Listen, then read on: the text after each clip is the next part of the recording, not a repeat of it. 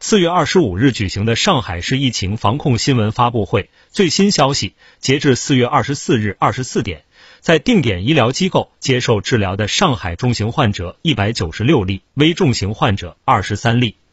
四月二十四日新增本土死亡病例五十一例，平均年龄八十四点二岁，八十岁以上高龄老人共三十七位，最大年龄一百岁。五十一位患者基础疾病严重，累及多个脏器。包括急性冠脉综合征、心力衰竭、严重心律失常、高血压三级、脑梗后遗症、糖尿病、帕金森病、阿尔兹海默症、尿毒症、恶性肿瘤、重度营养不良、电解质紊乱等。四例曾接种过新冠肺炎病毒疫苗，其余均未接种新冠疫苗。患者入院后因原发疾病加重，经抢救无效死亡，死亡的直接原因均为基础疾病。